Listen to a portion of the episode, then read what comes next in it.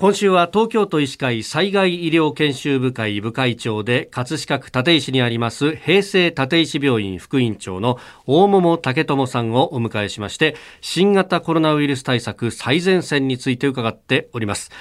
で最終日今日はですね、えー、東京都医師会が今月7月から行う新型コロナワクチンの職域接種構想について伺っていこうと思います、えー、職域接種先月6月の21日からですね大規模な会社だとか学校施設といった場所でまあ始まってきてますけれども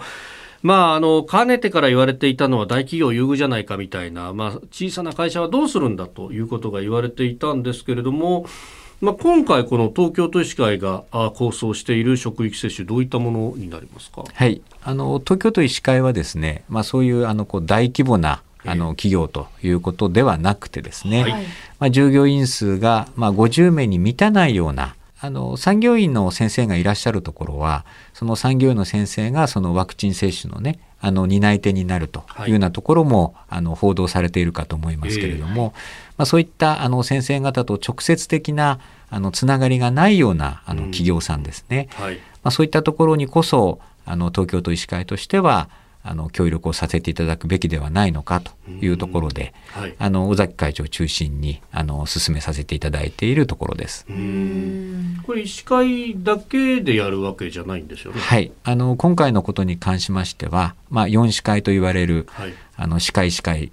薬剤師会、そして、えー、看護協会の方々にもご協力をいただいて、あの成し得るものでございます。それからあのこれ職域接種っていうことになると基本的に接種券なしでも会社が管理するから、えー、それで、えー、なんとかなるということで後から接種券持ってきてもういいよというような形になっているところもありますそうですね、えー、はい、今回このああの同じような扱いで、はい、あの大丈夫です。とにかくワクチンを早く接種していただくということに、あの重きを置きたいと思いますので、はい、このあのワクチン接種するにあたってあのお医者さんの皆さんもですし歯科医師あと薬剤師救急救命士の方ですとかいろんなそのあの、まあ、立場にいらっしゃる方がこう一致団結してワクチン接種をするって今までこう前例のないことだと思うんですけれどそうですね、うん、あのまあ、今回のそのワクチン接種というのはまあ、何かあの有事の時にはですね、はい、いろいろな立場の人いろいろなあ職能を持った方々が、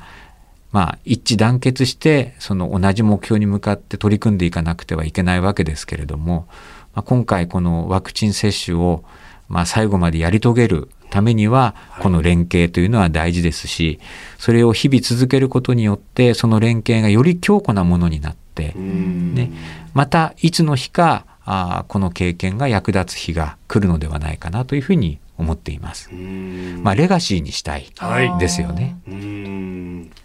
さああ、まあ、このね、職域接種、東京都医師会の職域接種については来週、尾崎会長にも詳しく伺っていきたいと思っております。では、最後に、えー、コロナ対策最前線に立つ大門先生からリスナーの皆さんへメッセージお願いいたします。はい。まあ、今、皆さん、いろいろ、あの、大変な時期だとは思います。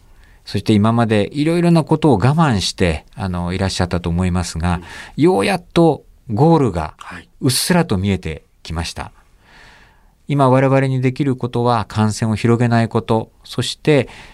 ワクチンを打てる人はワクチンを打って集団免疫を獲得すること、そして、えー、それが成し得た暁にはオリパラも無事に開催され、はい、そして、えー、2025年には大阪で万博もあるかもしれません。ね。それに向けて普段の生活を取り戻すことができますので、ね。その日を夢見て、えー、今、一度ご自身を振り返っていただいて、感染対策を厳にして、その日を迎えていただければと思います。東京都医師会災害医療研修部会長大桃武智さんにお話を伺いました。先生一週間どうもありがとうございました。はいありがとうございました